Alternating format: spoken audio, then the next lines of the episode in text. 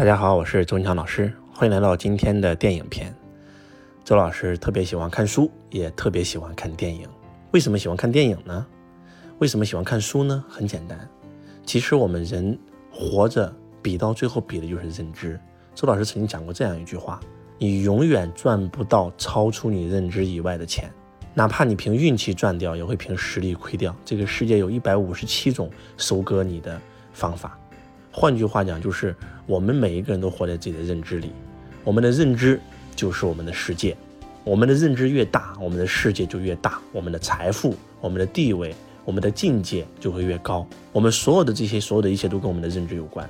那我们的认知是什么？认知其实就是我们看待这个世界的方式，我们的宇宙观、我们的世界观、我们的人生观、我们的价值观。为什么老师喜欢看江夜？就是因为江夜构建了一个宏伟的。世界观，为什么我喜欢看《三体》？因为《三体》构建了一个宏伟的宇宙观，而看书、看电影，它都可以去通过文学作品，能够体验到作者的宇宙观、世界观、人生观、价值观。可能一个作者活了八十多岁，他就写了一本书，把他关于整个人生、对生命的看法、对世界的看法，全部写到了书里。我可以一转眼就可以把他的认知变成我的认知。一部电影也是如此，一部电影可以记录一个时代，一部电影可以讲一个人的一生，所以我特别特别喜欢。最近呢，国庆节上映了几部好片，那么周老师每看一部都特别特别的惊艳。呃，首先我看的第一部叫《夺冠》，夺冠是由巩俐演的，讲的是中国女排的精神。我建议大家看《夺冠》，那种感觉，那种爱国情怀真的是太爽了，就像听周老师讲中国梦一样，就是中国女排的精神。曾经激励着一代又一代人。那个时候我们是体育弱国，那个时候我们非常非常的穷，我们被世界看不起。而中国女排硬生生的是用牺牲自己成就集体主义来夺了这个冠军，而且是五连冠。那真的是所有的中国人全部这个奔到这个街上开始欢涌那种镜头，真的是太激励人心了。而且我觉得真的巩俐演的特别特别好。那么。为什么那个时候的中国女排能够取得那么骄人的成绩，而后来的中国女排，她每一次就是连奥运会都打不进去，决赛都打不进去，其实就是因为变了。什么变了？人心变了。以前的中国女排的姑娘打球是为了使命感，是为了爱国情怀，是为了为祖国而战。而后来，当巩俐演的这个郎平角色成为教练的时候，来接手中国女排的时候，她发现啊，你为什么打排球？因为我穷啊，我打排球有出息啊，我想赚钱啊，为钱而打排球，跟为国家、为荣誉、为使命而打排球，那简直就不是一个段位。所以中国女排一直在失败，一直在失败，一直在失败。而且之前选的那些中国女排的姑娘都是爱盘球如命的，男朋友都不找，太爱排球了。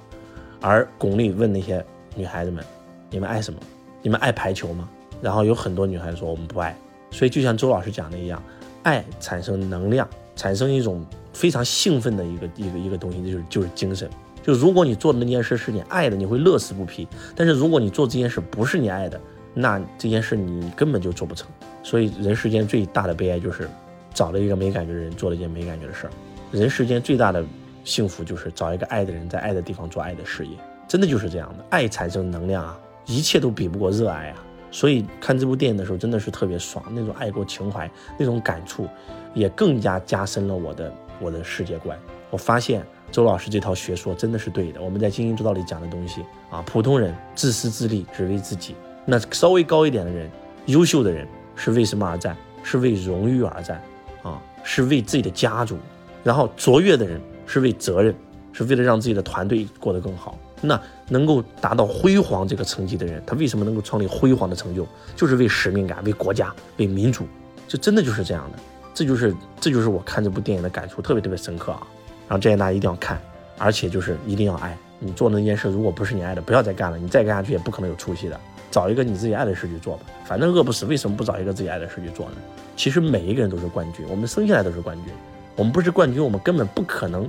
精卵结合的时候，那个精子是亿万个精子里面跑到冠军了，然后才能够进入卵子，才能够才能够成为我们。我们每一个人生下来都是冠军，都是为夺冠而生的。但是是夺什么冠呢？不是你看中国女排，你要你就要去打排球，夺排球的冠。你爱排球，排球是你的轨道，那你就应该夺冠。但是如果说你热爱的是演说，你就应该去演说；你热爱的是跨栏，你就应该去跨栏；你热爱的是篮球，你应该去打篮球；你热爱是足球，应该踢足球；你热爱的是音乐，你就应该成为一个音乐人；你热爱的是跳舞，你就应该跳舞，让自己变成一道光，进入自己的轨道，一切都不一样了。一定是做你爱的事儿，就像郎平一样，真的是从这个脖子以下骨头没有一块是好的，但是他就是热爱这个运动。所以，在美国早都实现财富自由了，还要回到中国，还要重新成为这个中国女排的教练，带领着中国女排再次进入奥运会拿冠军，其实就是一种热爱，对这个事业的热爱。你不让他打篮球，就是就是在断送他的生命，就这种感觉。就排球就是他的生命，大家一定要看啊！夺冠。第二部我看的也特别好，我和我的家乡是一部贺岁档的片，有很多个小片段组成，真的看这部片就一个字，就是爱。你能够深刻的感受到，哇，故事里的主人公为什么过得那么开心呢？啊，我好羡慕啊！哇，沈腾演那个角色演的好好哦，哇，黄渤演那个角色好好啊，哇，这个葛优演那个角色好好啊，邓超演那个角色哇，好好啊，像一道光一样照进我们的生命。为什么？其实就是一个字，就是爱的力量，真的就是爱的力量。我们在学校什么都教了，就是这个东西没教。其实我们真的每个人之所以过得不开心，就是因为根本不懂什么是爱。一个人最大的悲哀就是一辈子活了，他从来没有爱过。问你们个问题：是有很多人爱你，你会比较开心呢，还是你爱上一个人比较美？当你用心去品味这个问题的时候，你会发现，哪怕有一百个女孩子爱你，你都不会开心，你都不会幸福，你可能只会有一种炫耀的资本。但是你真当你真真正正的爱上一个女人的时候，你才会发现那种感觉真的是妙不可言。你会发现，爱是付出，不是索取，真的。只有你爱过，才能体验到那种感受，就像邓超一样。邓超演那个角色让我特别特别的感动。从小是个孤儿，是被老师背在身上长大的。当这个老师死了的时候，他就希望他的家乡能够变得越来越美。所以，邓超把自己赚来的所有的钱投资家乡，然后让风沙不要再去这个捐学校，这个让家乡变美啊，这个种树，让家乡不再有沙尘暴，然后种苹果，种果园。然后让家乡的老百姓都能富起来，真的就是爱，就是他体验到了老师对他的爱，所以他要回馈老师。包括范伟演那个那那一段，哇，真的是我哭得一塌糊涂啊！就是，就是你会发现，他爱讲课，他已经老年痴呆了，他太爱讲课了，讲课就是他的生命啊！就我能体验到，因为我也是老师，我真的能体验到。所以这部片大家一定要看，真的一定要看。我和我的家乡，让你学会什么是爱。那第三部片就更牛逼了啊！我也看了啊，很兴奋。姜子牙，一人不救，何以救苍生？我愿这个世界再无不公，天下是天下人的天下。哇，这个格局，这个境界，哇！很多人说没有哪吒好看，其实真不是。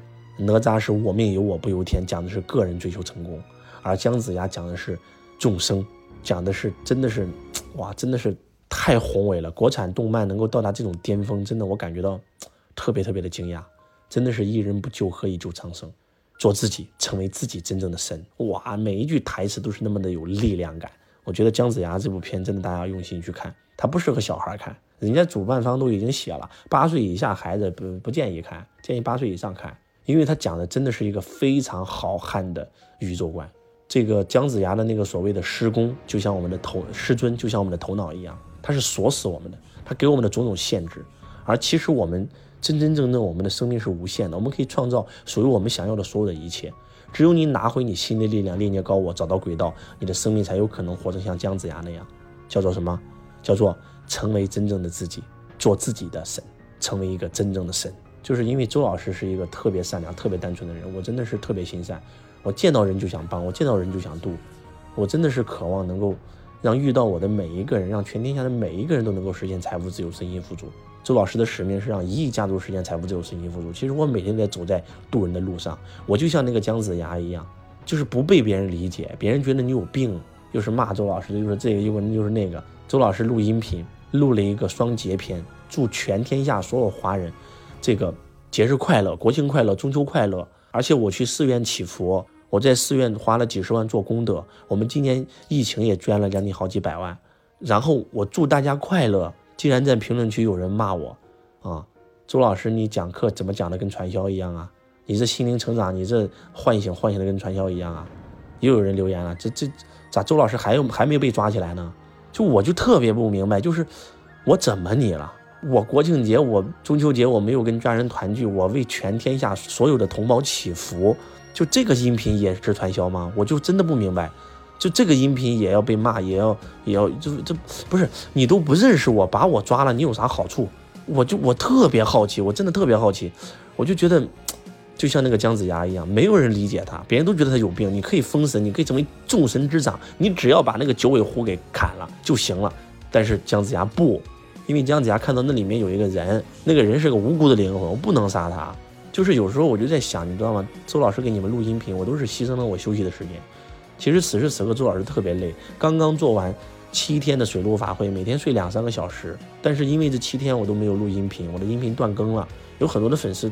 他爱我，他希望听到我的音频，希望听到我分享我的心得，但是我发出去，结果就说这这这这周周文强怎么还没被抓呀？我就我就真想不明白了，就为什么要造这个口业呢？我怎么你了？你认识我吗？在网上很多很多的人，他很奇怪，你知道吗？他根本都不知道我是谁，就别人骂他也跟着骂，不过一切都不重要了。就有时候我我也会有小我出现的时候，我小我出现的时候，我就说算了，我不录了。我录一篇音频，我还被骂，我算了，我不录了。我这我我歇歇不香吗？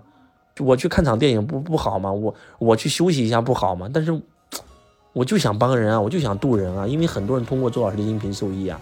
所以就是我真的我我看到你们的留言，我真的有时候真的我让我坚持录下去的动力，就是看到一些粉丝的留言。看到一些粉丝说：“周老师，你真的帮助了我走出了这个内心当中的这种困惑。”然后我每一次录音频之前，我都会看一看粉丝的留言，我才会有力量录下去。所以，我看姜子牙，真的看得比哪吒更爽，因为我发现我就像姜子牙一样，独自一人，这个所有人都不理解，但是一定要去做这件事儿。不说了，啥也不说了，说出来都是泪。啊，最后一部电影也推荐给大家，叫做《一点就到家》啊，这部片我觉得真的大家一定要看，讲了创业，你就会知道，创业太不容易了，真的。周老师看这部片也特别有感触，我因为我是一个连续创业者，一直在创业，然后走到今天，真的是我是很不容易，很不容易，很不容易才走到今天的，经历了太多的痛苦折磨，真的。周老师从一个十五岁初中没有毕业。从一个工地的农民工能够走到今天，我真的是很不容易，很不容易，很不容易才走到今天。我真的非常非常感恩，感恩我遇到的所有的磨难，特别是看到那一段，特别是看到就是他们的咖啡种出来了，然后呢，全球最大的公司要要去买他们的咖啡，结果来了以后要收购他们，要花几百万直接把他们买断，让他们产品消失，他们可以，如果创业是为了钱，可以拿钱走人。结果那个种咖啡的哥们就说了一句话：我不卖。你根本不是要我的咖啡，你是要我的咖啡消失，我不卖。然后结果那个那个最大的那一段是全剧最精彩的，你们一定要看这个电影，就是因为这也是我经历过，所以我有共鸣嘛。就是那个所谓的全球最大的咖啡经销商，那种那种那种那种傲慢的语气。这个社会是有分工的，你们是农民就应该做好农民做的事儿。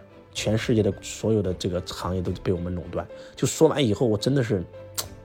真的就像当年周老师，本来都不想干这个行业了，算了，真的是那么多的危险，那么多的这种所谓的勒索、辱骂，然后因为当你成为公众人物以后，你会经历常人不能经历、无法想象的网络暴力，然后结果我做了一场百度对话，当我听到这个教授跟我讲到他眼中的众生，那简直都都是就是你穷人就应该当穷人，你穷人就不应该有梦想，你穷人就应该好好工作。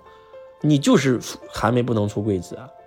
你你你不是高级知识分子的家，你没有受过好的教育，你没有资源，你没有人脉，你活该受穷。这个社会是有分工的，是有阶层的。就是我听完以后，我真的是，我说你心中没有众生，你我心中众生不同。我当时我真的就是，我在我日经记里面，我在我自己本上写了一句话，你知道吗？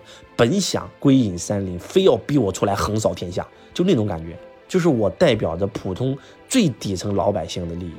不是我需要讲，课是他们需要我，太多人需要我，我去点燃他们了，我去点燃他们的梦想了，所以，所以无所谓了，就不管你说我传销也罢，你说我所谓的这个打鸡血也罢，你说我所谓的毒鸡汤也罢，但是我相信群众的眼睛是雪亮的，说我骂我的人没有我的粉丝多，没有我的财富多。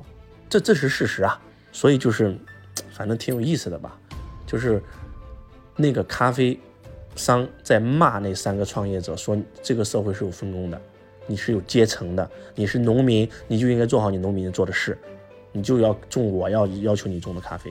就是当时我就仿佛就是那个跟一个著名的教授在对话的时候，他讲的那句话啊，穷人就不应该有梦想，就应该安贫乐道啊。我当时听完以后真的是，我当时就是那个男的那种感觉，你知道吗？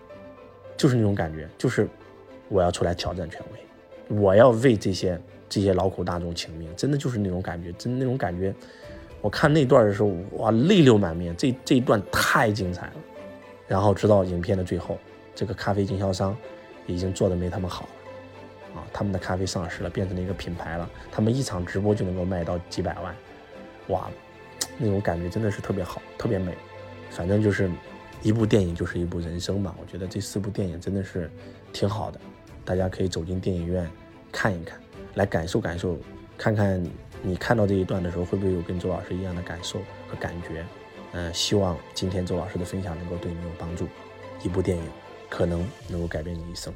我是周文强老师，我爱你如同爱自己。